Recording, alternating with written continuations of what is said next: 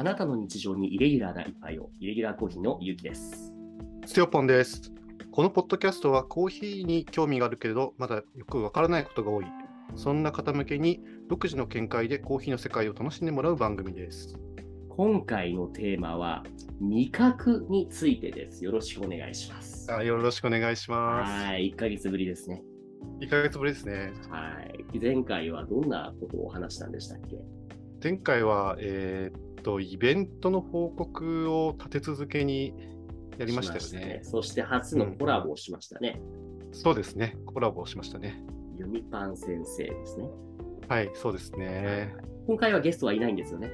今回はゲストいないですね。で、まあ、早速入っていきましょうか。テーマ、味覚っておっしゃいましたけど、どういうことですか？味覚、いや、その、まあ、味覚ってあの、はい。今僕が実は一番今、まあ、悩んでるというか。あ、悩んでるんだ。はい。結構あこれ苦手分野だなってちょっと思い始めた部分でもあって。へでまああのまあ味って結構皆さんにもねあの興味がある分野じゃないのかなと。思って。そうん、で最近ちょっと勉強したことなどを、まあはい。ネタにちょっとあの結城さんと味覚について掘り下げてみようかなとあ思いまして。すごい嬉しいですね、僕はね、結構ね、どんなものでもとりあえずうまいって言っちゃう。要は舌がバカな人間なので、舌音痴ってやつですね。だから今回味覚について、これ聞くだけで、結構その舌音痴脱却できると考えていいんでしょうか？いや、それはね、全く保証できないです。なるほど僕ね。僕自身もそれで脱却できるなら嬉しいんですけど、なるほど、なるほど。まあなんかそのこれをとりあえずあの話し合った上でなんかはい。そういう脱却の糸口がつかめればいいなっていうぐらいの感じはいはいだのと、まああとその先ほどね下バカっておっしゃったんですけどはい。僕もねやっぱりねもともとなんか自分のことは下バカだと思っているあ、のでそうですか。うん。うん、まあその辺もね踏まえてでその結城さんがじゃあそのじゃあ下バカだけど、まあ、どうやってじゃあ、まあ、まあ特にコーヒーもそうだしそれからいろんなものを、まあ、うん味わって、うんその下バカじゃなくなったら嬉しいですよね。いや、ほんとそうですね。うんうん。ねということで、まあ、ちょっと今回そのまず味覚にちょっとフォーカスしてみようかなと思ってはい。よろしくお願いします。お願いします。僕の中で舌がバカじゃない人のことって、その、いろんなうん味の違いを見分ける人、うん違いをそのね、味わい分けることができる人だと思ってはいます。おーまああの自分とねまあ自分もそうだけどうん。あのーコーヒーね一緒に飲みに行くとうん。あもう舌がねちゃんとしてる人はすぐこれは何の味だとかあこれはこんな味がするとかってすごいね、うん言いますよねだから、はいはいはい羨ましいななんて思って見たりとかするんですけども、うんはいはいはい。そういえばあの昔あの違いの分かる男みたいなキャッチフレーズがなんか聞いたことあるな。どこで聞いたんだっけ？まああのあれですよねネスカフェの CM ですよね。はいはいはい。結構昔からある CM いや、で、そうですね、ネスカフェ。さっき実は事前に話したんですけど、これ会社、あと ネスレでしたっけ？ネスレって僕も、このセオポンも、いや、日本の会社だよねって思ってたら違ったっていうね。違ったっていうね、改めて調べたらね、スイスでございましたね。そうなんですよ。でしたね。スイスの会社が、ね、あのインスタントコーヒーっていうのをね、うんうん。出して、それを、まあ、日本法人のネッスル、まあはい、途中からまあネスレに変わったみたいなんですけど、はいはいはいはい。まあ、そこが出してますよね。まあ、もちろん今もね、出してますよね。例えば、ゴールドブレンド、はいはいはい。もう赤ラベルとか、なんか、すごい、あのーね、インスタントコーヒーといえば、ね、ネスカフェですよね。いやですまあねですね。まあ、他にもね、今はまあ、まあ、例えばブレンディとかね、うちの奥さんなんかブ,、ブレンディよく飲んでますけど、あ、そうなんだ。ありますよね。あそうですね、ブレンディ大好きですね、彼女は。ん。で、その、まあ、ちょっと話戻すと、はい。えーネスカフェのその CM でよくあの、違いの分かる男はいと。か、あと、まあ、その、えーキャッチフレーズに続いて、あの、ダバダバっていう。ダバダダバダ。あ、そうそうそうそう。すごいなんかこう、なんつうのかな。あの高音域の人が で、違いの分かるような、なんか、音楽家さんとか、レーシングドライバーとか、いろんな人が出てくるんだよね。そうそうそうそうそうそう。そうそうそう。そううん。なんかレーシングドライバーとかね僕ちょっと記憶なかったけどあのなんか演出家とかがね、あええなんかええ記憶にええなんかあるなみたいなね。感じでしたね。うんうんですね。うんまあこれでもなんか余談があって、なんか僕もこれ全然知らなかったんですけど、うん。ネスカフェって2013年に脱インスタントコーヒーを宣言したらしいですね。脱まあインスタントコーヒー。はい。ネスカフェが宣言したというか、まあ、ネスレが宣言したのか。ネスレあ、がね。そうなんだ。そうそうそうそう。何？もうじゃあ味がもうインスタントコーヒーとは言わせないぞとかいうことなんですかね？うーん、というか、その、あ、まずだから、インスタントコーヒーよりも、さらにその、香りがうん引き立つ、うんうんうん。あのーそういうインス、まあ、いわゆるインスタントコーヒーと多分同じうんうんうん作り方というか、普通、同じ手軽さでええもっと香りが引き立つ製法を開発したらしいんですね。えーまあそれが、なんか調べたら、なんか、レギュラーソリュブルコーヒーって、ちょっと一言で 言えないとレギュいうか、ラーソリュブルコーヒー。むずこれ難しい名前ななんすか、そのレギュラーソリュブルコーヒーって。なんか、まあ、僕ねよくわかんないっちゃわかんないですけど、なんか、はい。あの、ネスル、なんかね、えっ、とね、ネスネスレが独自に開発した抽出液っていうのがあって、はい。ひいた豆をその抽出液に入れると、うんうん。コーヒーのまあ酸化を抑えたもの状態で、そのインスタントコーヒーができる。はいつまりどういうことなんですか？空気と触れないようにするって意味ですかね。はいはいはい。そのうん香りをだから、香りの成分を空気に触れないように、その独自の抽出液で包み込んで、それを、まあ、お湯で戻せばコーヒーになるよっていうものを作ったってことなのかな？って思ったん香ですけど。りの部分に結構影響を与えるみたいなことなんですかね？そうですよね。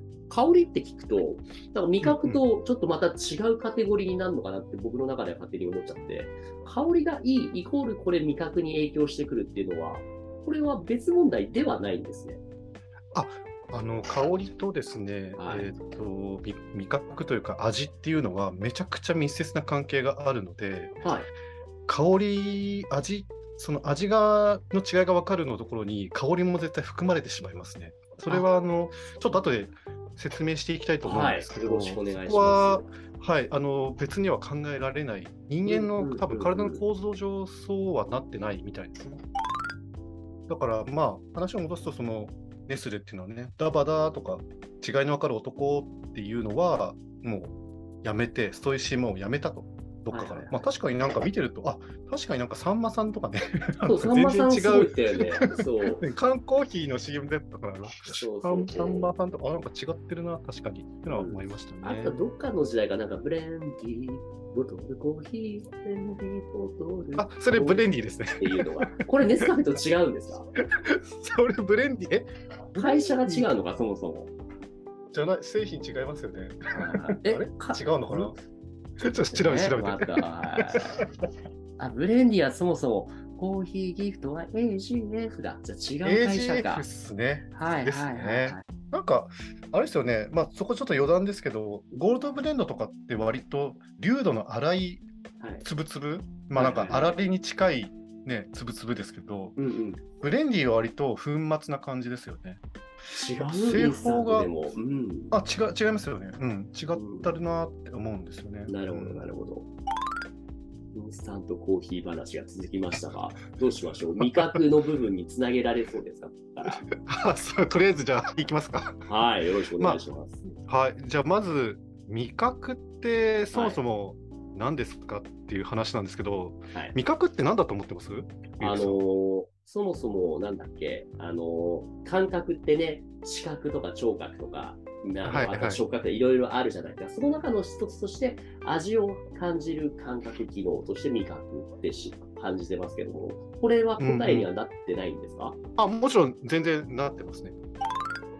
じゃあどうして人間の舌って味を感じるんですかっていう話なんですけど、舌に、あの舌に感覚がなんかついてるみたいな感じなんですかね。舌そうですね。で感じますよね。うん。そうですね、感覚器がついてるんですけど、うんうんうん。うんその、もともとですね、その人間の舌には未来っっていうですね、まみあ、味の、これ、味のつぼみかな。な。つぼみかな、はい。うん。ちょっと漢字が難しいんですけどね、草冠に雷って書いて、未来っていうええええ。感覚器官がね、ついてるんですよね。ああ、つぼみの字で来って読むんですね。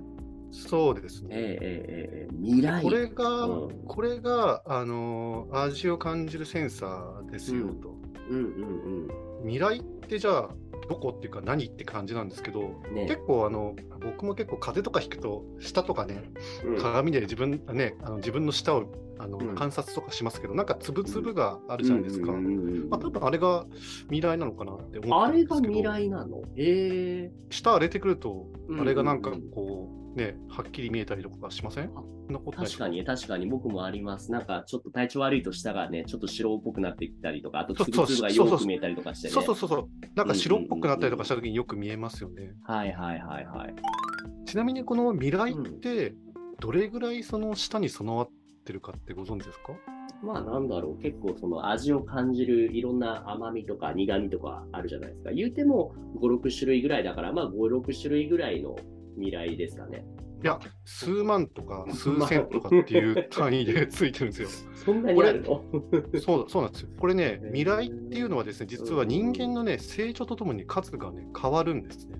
あ、じゃあ増えていくってことですか？成長すると。いや減るんですよ。あれ？これ面白いのが、成長とともに減るんですね。へーあの10歳から12歳ぐらいの、まあ小学校4年生から6年生ぐらいかな、日本うん人だと。うんうんうんうん。が一番多くて4万、はい約4万個なるほど。ついで、成人になると、これがね、8000個、まあ、え5分の1かな。そんなに減るの ?4 分の1、うん、になるそうですね。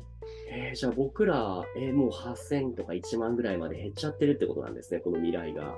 だと思いますね。まあ、数えたわけじゃないからね、わかんないですけど、まあねまあねそういうことを言ってる研究者がいるから、まあ、そうなんでしょう。でまあ、僕これね、聞いたときね、まあ、ちょっと話それちゃうんですけど、はい。あれ、子供って、どうりでなんか好き嫌いあるわけだって思ったんですよね。ななんでそう思うんですか？やっぱその4万個あるっていうのは意味があると思ってて、うんうんうん。あのーまあ、そもそもまず味覚っていうのは、はい。あのー元を正すと、まあ、人間が生きていくため生き延びるために重要な器官ですよねと、おまあ、例えば口にしたものが毒だったらーそれをそのまま食べてしまうと死んでしまうこともそういうリスクがあるわけじゃないですか。確かにね、ちゃんと腐ったものを食べたらまずいって分かるようになそうらないとね。そうそうそうそう、まあ毒じゃなくてもね、ううんん。でそういうのを、まあ、感じ取ってペッて、まあ、捨てるっていうか避けるために味覚ってやっぱりあるんだろうなと。なるほど、なるほど。で子供ってやっぱりあの大人に比べて体力がないですよね。あまあ、そらそうなっちゃいますね。だから、大人と同じ毒を、まあ、浴びたり食べたりしたら当然子供の方がうん死にやすいと思そううんでですよね。すね。そうですね。まあ、そういう生存リスクリスクに対して大人に比べて弱いので、やっぱその危険を感知する能力をね、高くするためにはい。未来の数が多いってどうも言われてるようなんですよ。ね。いつ、でね、どれだけのリスクがあってもより敏感であるために未来が多いのかなって考えると、そうかもしれないですね。で、あのほら、人によって、そのさっきの好き嫌いの話に戻るんですけど、うんうん。た例えば自分の友人でもう子供の頃からしいたけが、どうしてもしいたけだけは食べれないっていう人とかいるんですよ。うんうんうん、で、結局、その未来の数が、まあ、一般的にはその4万から1万とか8000とかにまあ減っていくんだけど、はい。多分そのひ個人差は絶対あるはずで、でその感じた味にとてもセンシティブなその未来を持ってるうんうん場合って、未来のそのまあ成人になるにつれて、まあ、減っていくっていうところも個人差があると思っていて、であのやっぱりその人によってこの味は嫌いとかうん。この味は好きっていうのが個人差絶対ありますよねやっぱり人間だから、人間だからとかまあ生物だからうん。だからそのなんて言ったらいいのかな。まあ4万個もあるってことはうん。たくさんいろんなものを感じ取れるうん感覚器を大人よりもやっぱり備えてるからまあ言ったらなんか大人の方がやっぱり鈍くなってるのかなって思うんですよね。なんでしょうね。うん未来の数が減ってるってことはまあうん。そうなのかなって、まあ、想像するんですけど、だから、まあ、子供ってやっぱり、あのー、ちょっとこう、味が変だって思ったら、途端にこう、嫌いって思っちゃうのかなと。あの逆に大人になると、昔苦手だったものが、あれなんか食べれるようになってきたっていうのも、慣れっていうか、そもそもに未来がなくなってるから、もうそういうもんってことなんですね。ね、可能性ありますよね。まあ、そのね、うん、味がね、好きになったっていうね、こともあるのかもしれないんですけど、うん、うんうん、なるほど。それが未来の話と、じゃあ、その友人の方もアンチしいたけ未来みたいなものが多いんでしょうね、他の人と比べて。まあ、そうですね。その、しいたけをか察知する能力がそこだけ異常に優れていて、うん、で、それが逆にそのその人にとってはすごい、えー、嫌な感じをこう、ね、受けちゃうんでしょうね。だから、もうね、しいたけ、その人はね、ちょっと余談ですけど、しいたけが入ってるスープとか飲んだ瞬間に、あ、これしいたけ入ってるって、もうすぐ分かっちゃうって言ってましたね。なるほど。そうそうそう。しいたけセンサーがすごいんですよ。うん。さっき味覚の話の前に、あの、この味覚じゃなくて嗅覚の部分との関係性についても少し知りたいんですけども。あ、そうですね。次週へ続きます。ご清聴ありがとうございました。